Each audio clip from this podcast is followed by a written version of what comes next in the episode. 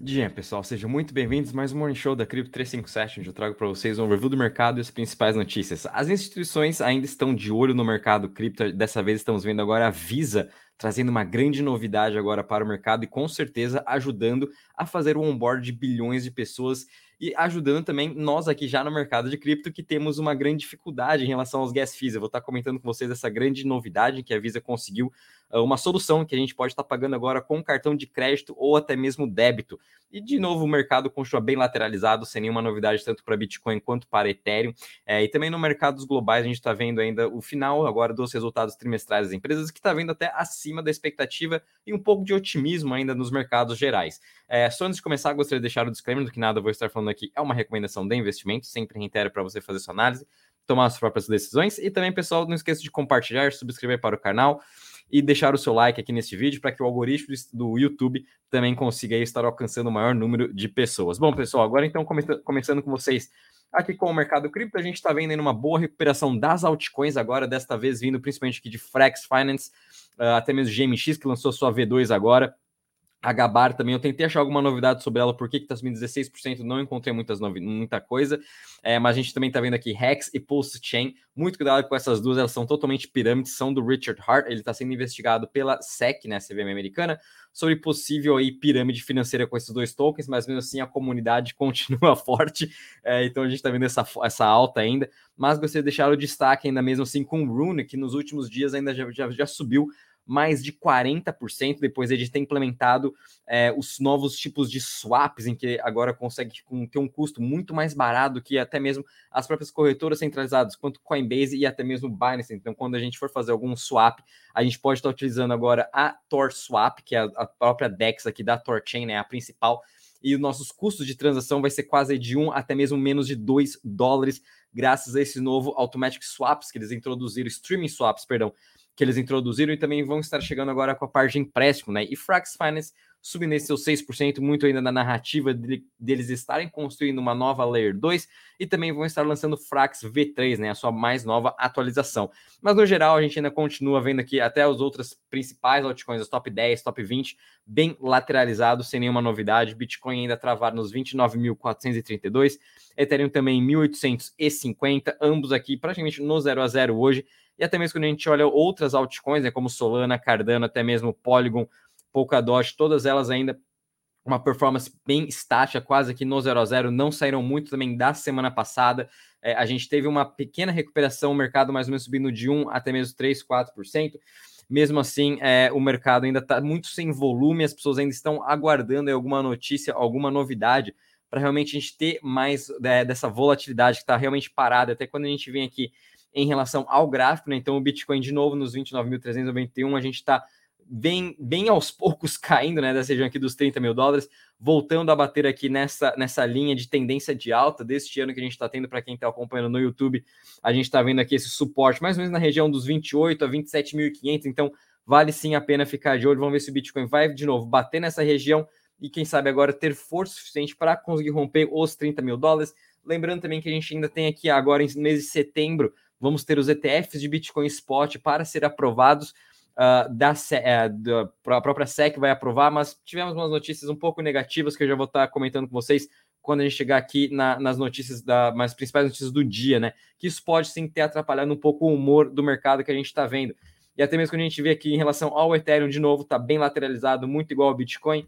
Interessante ver que a dominância do Bitcoin continua aqui estável nessa região dos 50%. Obviamente, toda a narrativa continua muito forte e, a gente ainda continua num Bitcoin Season, né? Então a gente ainda continua com uma performance do Bitcoin em relação às top 50 criptos nos últimos 90 dias, melhor do que a grande maioria, né? Com exceção de Maker, Bitcoin Cash, XLM, XRP, uh, Solana, até mesmo Uniswap, que tem uma performance melhor, mas Bitcoin ainda continua tendo a melhor performance no ano de praticamente muitas da, de quase todas, né? As principais aí altcoins. Então, por isso que a gente continua vendo esse sentimento muito forte no Bitcoin e a sua dominância ainda acima dos 50%. E quando a gente vê em relação ao sentimento de mercado, a gente ainda está parado aqui nos 50 pontos, estamos nesse sentimento neutro há mais ou menos duas, quase três semanas aí, então por isso a gente também não tem nenhuma movimentação, nenhuma grande novidade aí para o mercado, né? ele está bem parado, né? E até quando a gente vê um pouquinho aqui para os mercados globais, hoje a gente está vendo uma leve alta do futuro do S&P subindo 0,21%. A gente está vendo aqui a, a Europa como um todo, né? Tem um, um dia um pouco misto, com o seu principal índice subindo 0,18%, enquanto a Inglaterra caindo 0,21%, e na Alemanha e França uma leve alta de 0,31,5%. Já aqui na China, né, na Ásia e na, no Japão, a gente teve uma queda já de mais de 1%, e a gente continua vendo o de 10 anos e o, o dólar index continuando cada vez ganhando forças, e com isso, obviamente, atrapalhando um pouco essa performance dos ativos de risco. É, os mercados ainda vão ficar de olho um pouco nos resultados trimestrais e, e, obviamente, o mercado também vai ficar já tentando precificar o que, que o Fed vai fazer no mês que vem, na sua próxima reunião, em que o mercado já espera que não vai ter nenhuma alta de juros, ele vai agora manter a taxa de juros entre 5,5%, mas a gente ainda está vendo uma desaceleração muito forte globalmente e o mercado ainda continua com medo né, de uma recessão agora, ainda a gente tem nesse segundo semestre. Então, a gente pode ver sim um pouco aí de realizações de lucro, né? Apesar também que mer os mercados globais estão subindo mais de 20% ao ano, é mais que normal também a gente veja um pouco dessa correção. Lembrando que S&P e, estoques estão quase aí voltando para suas máximas históricas, né? Estão abaixo de mais ou menos 10% das máximas históricas. Enquanto a gente compara com o Bitcoin, até mesmo o Ethereum, para chegar nas nossas máximas históricas, a gente está em quase 60%, 70% de queda. Então, falta muito ainda para o Bitcoin, para o mercado cripto, né? Voltar para suas, para suas máximas, como assim, como estamos vendo no mercado global. Vindo agora rapidamente, pessoal, para a parte aqui de DeFi, quanto que estamos investindo no mercado DeFi, a gente está aqui com 76,79 bi. É, a gente está tendo um dia também um pouco misto, né? Obviamente, também com as performances um pouco mistas do, dos tokens, né? Mas mesmo assim, nos últimos sete dias tivemos aí uma excelente performance, o mercado voltando, né? A, a, de olho aqui no mercado de DeFi e, obviamente, MakerDAO com todo o seu destaque da sua stablecoin DAI, em que a gente pode estar ganhando um yield agora de 8% teve uma alta de mais de 14% nos últimos sete dias, mas em relação aos outros top 10, top 20 aí, protocolos de DeFi, todos eles aí tendo os últimos, uma performance dos últimos sete dias bem positiva e na performance diária, né, aí com uma leve alta de mais ou menos de meio a quase 1%. E quando a gente analisa também em relação às chains, então Ethereum continua sendo a chain dominante, com 68% de market share, cada vez mais aumentando esse market share, seguido de Tron com 7,34% e BNB Chain com 6,05%. Interessante acompanhar aqui Arbitrum, estava começando, que estava a mês passado, se não me engano, estava com quase 4,07%, agora está abaixo desses 4%, está 3,76%, e Solana e Avalanche vem ganhando um pouquinho desse market share e muito também desse market share da Arbitrum está sendo agora uh, distribuído entre as novas Layer 2 que, que foram lançadas, como a Mental e Coinbase. Então, quando a gente olha aqui a performance das chains, hoje a gente está tendo um dia também bem misto aqui em relação às performances, mas nos últimos sete dias Grande destaque para a Torchain, né, com esse seu streaming swaps, cada vez mais as pessoas estão utilizando agora os serviços da Torchain, teve uma alta em seu TVL de mais de 47%, Bitcoin também se mantendo aqui entre os top 20, e a gente está vendo aqui a ZK-Sync era com uma queda de mais de 24% nos últimos um mês, e muito desse valor da ZK-Sync foi, infelizmente, por ataques de hackers, mas também a gente teve uma migração muito forte desse valor agora vindo para a Base, em que ela já está com 136 milhões de TVL, mais de 335% de alta, né? Então a Coinbase é sua mais nova chain, estão tendo aí bastante tração, obviamente, com todas as missões que a gente está tendo na Base, né? Coleções de NFT todo dia para a gente estar tá colecionando e novos projetos sendo lançados, obviamente toda a atenção vai estar na Base e até mesmo na Mental. Então vamos também continuar com toda essa atenção, mas de novo, grande destaque aqui para Solana.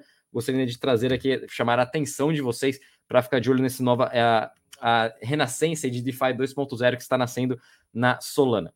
Bom, pessoal, agora vindo aqui para as notícias, a principal realmente foi essa aqui da Visa, em que eles lançaram na sexta-feira, em que agora, graças às soluções né, de account abstraction, que a gente pode é, abstrair a nossa seed phrase, a gente pode conseguir recuperar a nossa wallet sem precisar da seed phrase. Então agora o Ethereum também vem fazendo movimentos com a possibilidade da gente estar tá pagando gas fees, né, aquela taxa de gás para aprovar as transações, utilizando cartão de crédito e débito, né? Então, alguns projetos de, de wallet já vêm utilizando esse account abstraction para utilizar pagamentos de gás como o USDC e não, por exemplo, Ethereum, Polygon, Solana.